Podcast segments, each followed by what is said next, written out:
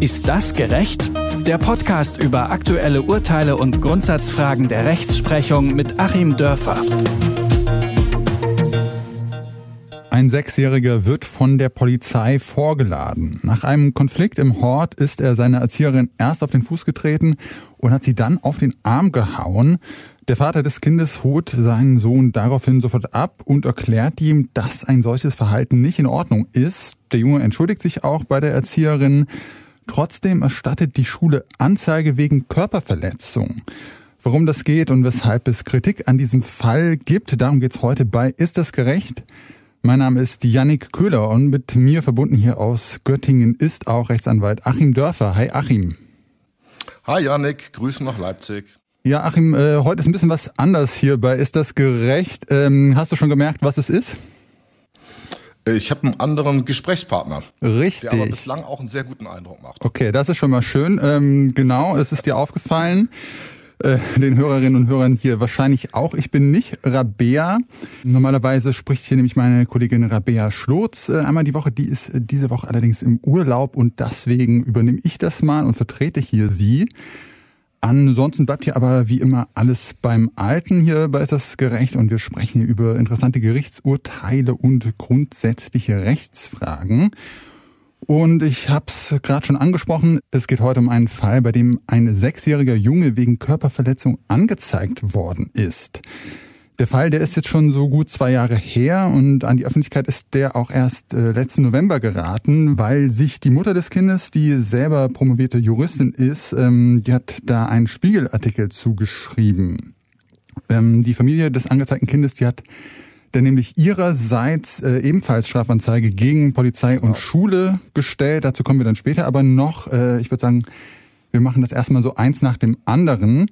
Also in unserem Fall heute geht es um Minderjährige, gegen die Strafanzeige erstattet wird. Mhm. Ähm, genau, ganz zum Anfang, um das vielleicht nochmal einzuordnen, das Kind war zum Zeitpunkt des Vorfalls sechs Jahre alt, also eindeutig minderjährig. Und ich habe mich mhm. ein bisschen schlau gemacht. Laut Paragraph 19 des Strafgesetzbuchs sind Kinder unter 14 Jahren nämlich schuldunfähig. Das bedeutet also, dass sie nicht bestraft werden dürfen, zumindest jetzt nicht im juristischen Sinne. Warum kann man denn dann eigentlich trotzdem Anzeige gegen äh, schuldunfähige Kinder erstatten? Ja, das ist die ganz große Frage, die für mich am Ende dann irgendwie auch offen geblieben ist. Anzeige erstatten kann man natürlich immer, aber warum die dann bearbeitet wird und da tatsächlich äh, eine Akte angelegt wird und tatsächlich ein förmliches Ermittlungsverfahren von der Polizei äh, durchgeführt wird, mh, mm, das ist für mich so ein bisschen im Dunkeln geblieben. Ich habe echt überlegt, auf welcher Rechtsgrundlage die das überhaupt machen. Das ist ja immer wichtig für den Juristen mh, mm, und auch für uns alle, die wir uns unserer verfassungsmäßigen Rechte bewusst sind. Wenn der Staat in irgendeiner Weise gegen uns tätig wird oder gegen die Kinder, die minderjährig sind, für die wir ein Erziehungsrecht und eine Erziehungspflicht haben, dann braucht der Staat ja ein Gesetz, was ihm das erlaubt, eine äh, sogenannte ähm, sozusagen Eingriffsermächtigung.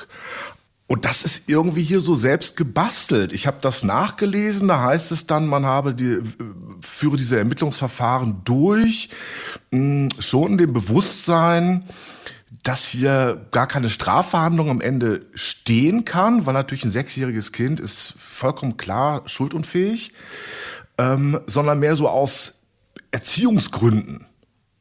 So, und ähm, da habe ich dann mal nachgeguckt. Man weiß dann als Jurist, okay, im Jugendstrafrecht geht es also nicht um Strafen, sondern es geht schon um Erziehen.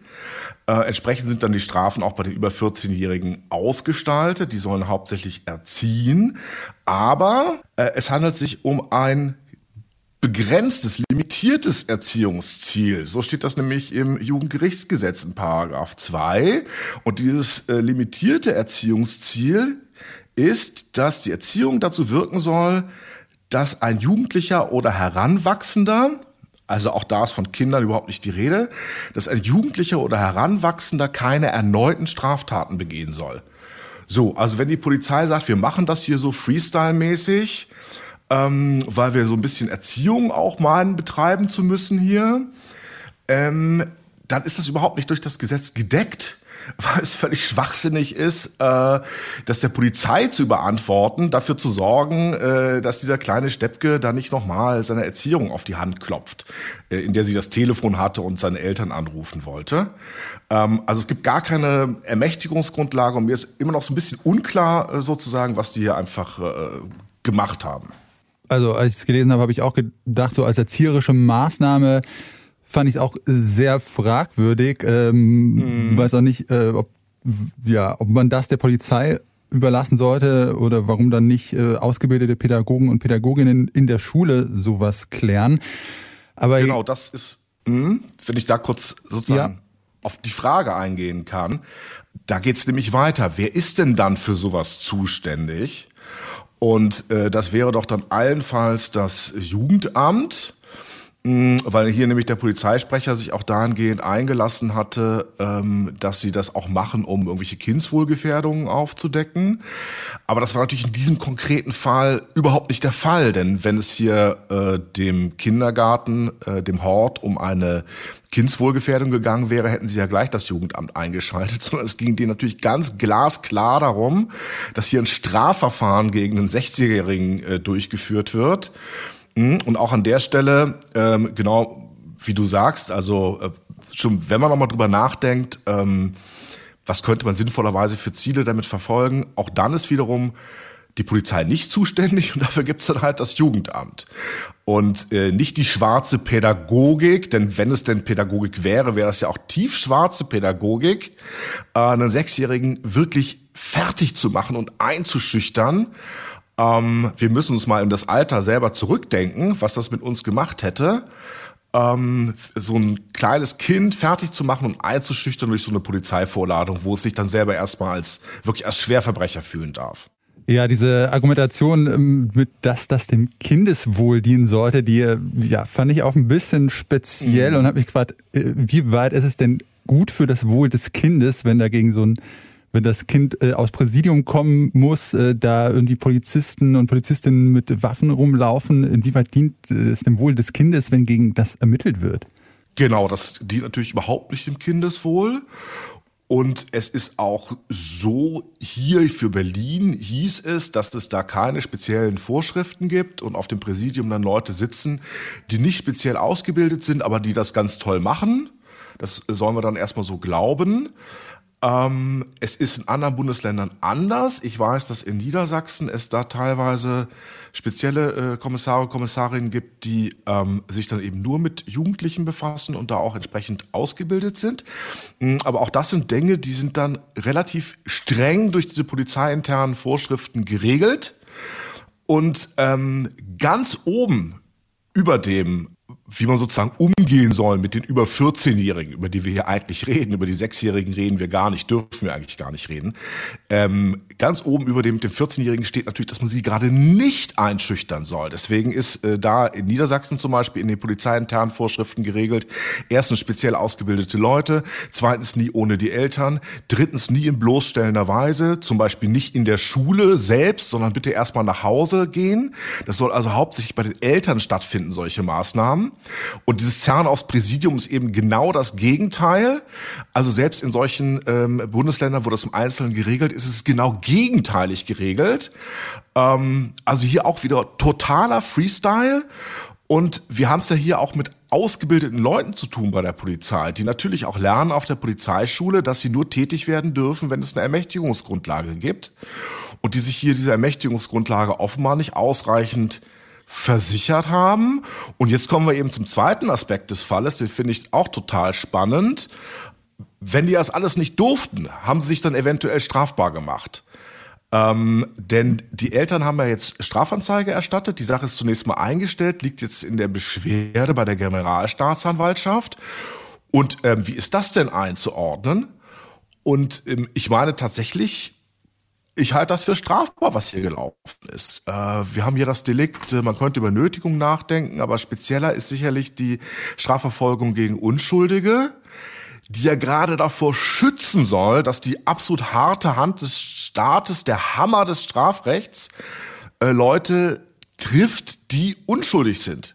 Genau sowas will diese Strafnorm vermeiden. Auch dass du oder ich zum Beispiel äh, wenn du jetzt Ex-Freund oder Ex-Freundin hast, bei der Polizei ist. Ich hatte auch einen Mandanten, da war das dann tatsächlich so. Der wunderte sich, dass er immer so hart rangenommen wurde und dann war er irgendwie mal auf der Wache und da war dann seine Ex-Freundin und sagte, na, erkennst du mich? Und äh, ja, es stellte sich tatsächlich raus, dass die das ganz witzig fand, äh, da die eine oder andere Akte durch ihre Finger gehen zu lassen. Die hat nun nicht direkt Illegales gemacht. Ähm, aber genau sowas wollen wir eben nicht, dass ähm, gegen Menschen, die nichts gemacht haben oder die vielleicht was gemacht haben, aber nicht so schwer, ähm, dann diese ganz freiheitseinschränkenden Dinge passieren. Und insofern finde ich das schon relativ naheliegend, hier nachzudenken tatsächlich darüber, dass das Ganze strafbar ist. Ja, genau. Du hast gesagt, die Familie, deren Kind angezeigt worden ist, die hat dann ja ihrerseits auch Strafanzeige gegen Polizei und Schule erstattet. Ähm, und zwar, mhm. ja, wie du meinst, wegen der Verfolgung Unschuldiger nach Paragraph 344 äh, habe ich herausgefunden des Strafgesetzbuchs. Mhm. Und genau, die stützen sich da in ihrer Anzeige auch auf die Begründung eines Bonner Rechtsprofessors, dem äh, Klaus Ferdinand Gerditz, ähm, dass die Beamten und Beamtinnen sich da strafbar gemacht hätten und die Anzeige demnach als Beihilfe oder Anst Stiftung zur Verfolgung Unschuldiger interpretiert werden könne. Ähm, die Berliner Staatsanwaltschaft hat es aber abgelehnt, da diesen Fall mhm. aufzugreifen. Aber ich höre schon mal raus, dass du das jetzt nicht so gerechtfertigt fandest, dass der Fall abgelehnt wurde. Und mich würde auch interessieren, wie kommt denn, also hat sowas grundsätzlich erstmal auch Aussichten auf Erfolg unter diesen Umständen? Ähm, es ist natürlich grundsätzlich ein bisschen schwierig, ähm, Strafverfolgung gegen Polizei. Ähm, das hängt dann auch mit der jeweils individuellen Fehlerkultur in den unterschiedlichen Bundesländern und der individuellen Fehlerkultur auf den unterschiedlichen Polizeipräsidien und Staatsanwaltschaften zusammen. Äh, ob man da quasi die Polizisten ein bisschen rausnimmt, besser behandelt, ein bisschen verschont. Aber eben wenn man es ganz streng sieht und ganz ernst nimmt, dann ist dieses Delikt einschlägig, weil eigentlich für mich ist das völlig klar. Es geht überhaupt nicht, dass gegen Sechsjährige ermittelt wird. Und äh, Polizisten müssen das eigentlich auch wissen, weil es eben gerade nicht Teil ihres Alltages ist. Ähm, ja, es ist ja nicht so, dass die jetzt zum Beispiel massenhaft ähm, durch den Straßenverkehr fahren und irgendwelche Sechsjährigen aus dem Straßenverkehr ziehen auf ihren Fahrrädern, äh, weil da das Licht nicht funktioniert und die erstmal mit zur Wache nehmen und da vernehmen. Ähm, das weiß man auch ganz genau, dass es so nicht läuft. Jetzt haben wir noch die Frage der Anstiftung äh, seitens des Horts. Ähm, auch für diese Anstiftung würde man einen Vorsatz brauchen. Daran wird es wahrscheinlich in diesem speziellen Falle scheitern, weil das möglicherweise nicht nachweisbar ist, dass die nicht wussten, dass sie irgendwas ganz Krummes machen. Denn äh, andererseits darf sich ja ein Laie darauf verlassen, dass äh, fachliche Strafverfolgungsorgane Richtiges tun.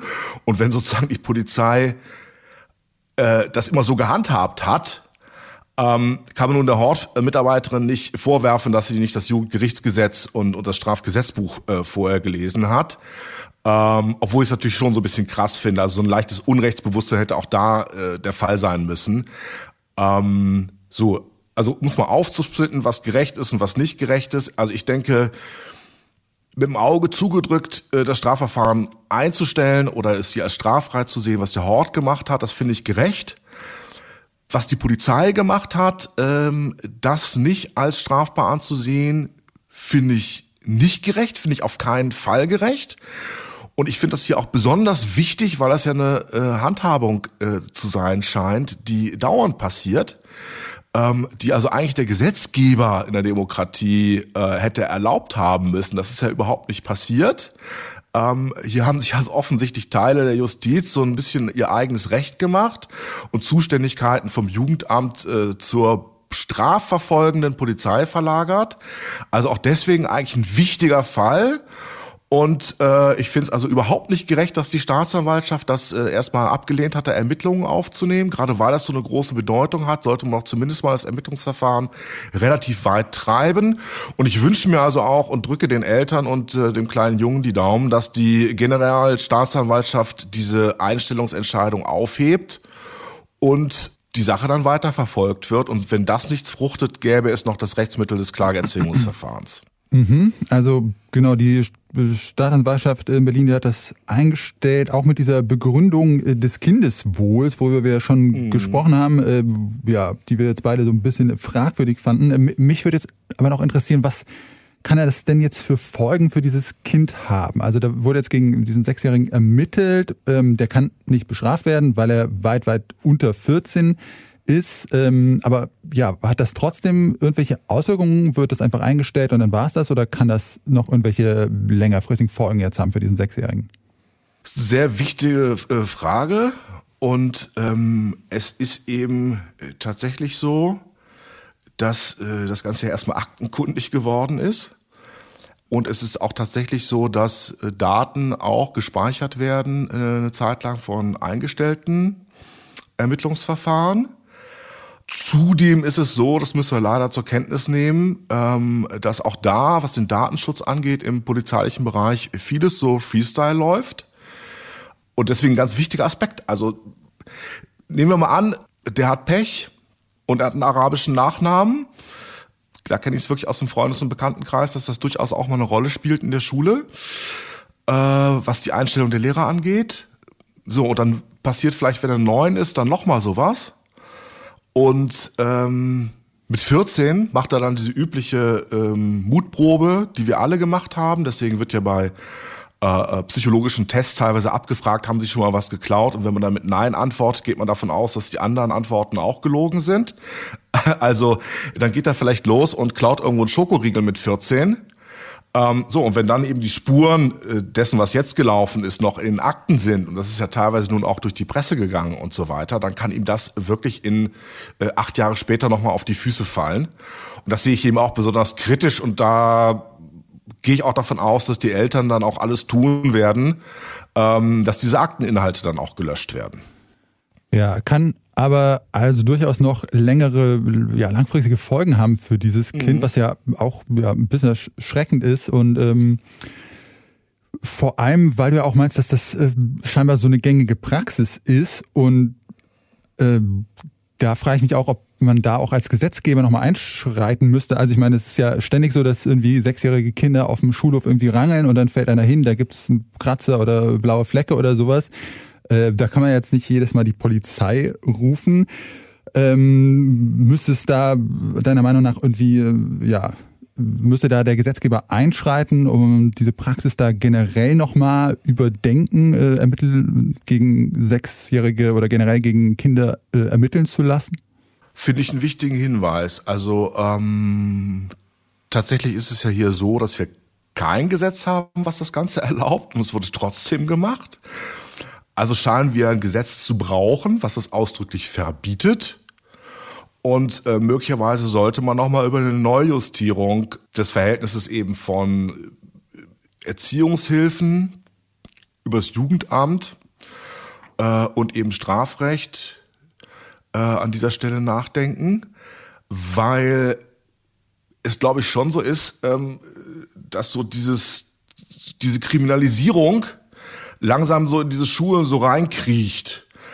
Also jetzt erzähle ich mal so als Opa aus dem Krieg sozusagen, wenn ich überlege, was wir früher für Pranks gegenüber den Lehrern gemacht haben. Äh, und da ist also nie die Polizei aufgetaucht. Und heute wird sie gerufen scheinbar in guter Absicht, ähm, aber eben doch mit großen Schäden. Ich hatte selber eine, eine Mandantin, die war dann tatsächlich 14, da hatte irgendjemand im Chemieraum auf dem Platz, wo sie ab und zu saß, äh, hingekritzelt, äh, Donnerstag Amoklauf. Hat die Schulleitung auch sofort die Polizei gerufen, die kam dann mit Blaulicht quasi auf den Schulhof mit mehreren Beamten, dann wurde das Mädchen in der Schule vernommen äh, die Mutter wurde nicht benachrichtigt, obwohl das vorgeschrieben äh, hätte passieren müssen.